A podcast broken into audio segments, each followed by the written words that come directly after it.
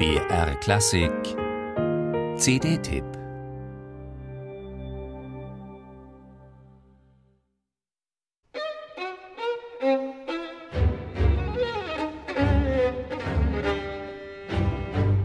Die Rückseite der CD zeigt Janine Jansen und Antonio Papano beim Armdrücken. Doch ein Kräftemessen ist ihre gemeinsame Beschäftigung mit Brahms und Bartok nicht. Er ließe sich von einer perfekt abgestimmten Teamleistung reden, einem Gespräch auf Augenhöhe, für das Armdrücken allerdings keineswegs schädlich sein muss. Die Aufnahme des Brahms-Konzerts ist das Ergebnis einer längeren Konzertserie im Februar 2015 und das ist ihr anzuhören. Gerade dieses Konzert lebt davon, dass Solopart und Orchestersatz möglichst eng miteinander verwoben sind, Solist und Dirigent seismographisch aufeinander reagieren. Jansen und Papano gelang das in Rom auf das Schönste. Im echten Miteinander entwickeln sie thematische Linien und sinfonische Strukturen ein Glücksfall.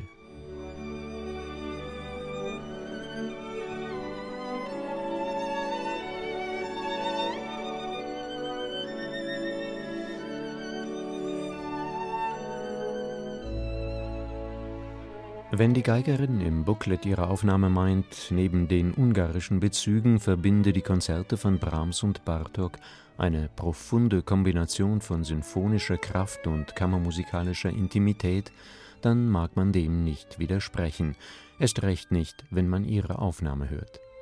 Nicht nur Janine Jansen spielt auf ihrer herrlichen Stradivari mit genau kontrolliertem Vibrato und schlanker, zentrierter Tongebung. Auch das Orchestra dell'Accademia Nazionale di Santa Cecilia und das London Symphony Orchestra musizieren aufgelichtet und transparent. So entwickeln sich in beiden Konzerten immer wieder fast kammermusikalische Dialoge, was dem Brahms-Konzert sicher besonders gut bekommt, den traumhaft schönen Eröffnungstakten des Bartok-Konzertes aber nicht weniger.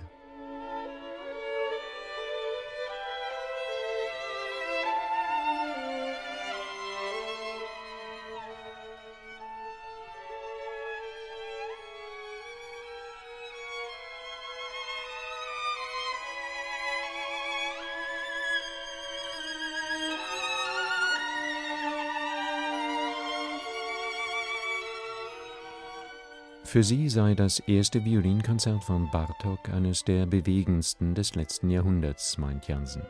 Sie spielt es mit einer leicht zurückhaltenden, fast scheu wirkenden Noblesse und verleiht ihm gerade dadurch ein Höchstmaß an Intensität und emotionaler Wirkung. Und auch das Brahms-Konzert geht diese wunderbare Musikerin eben nicht mit auftrumpfender Virtuosität, breitem Pinselstrich und großem Vibrato an, Sie taucht es eher in Pastelltöne, zeichnet feine Linien. Mit Papano ist Janine Jansen sich da hörbar einig, und so gelingt eine ungemein stimmige, schöne und tatsächlich bewegende Deutung dieser beiden großartigen Violinkonzerte.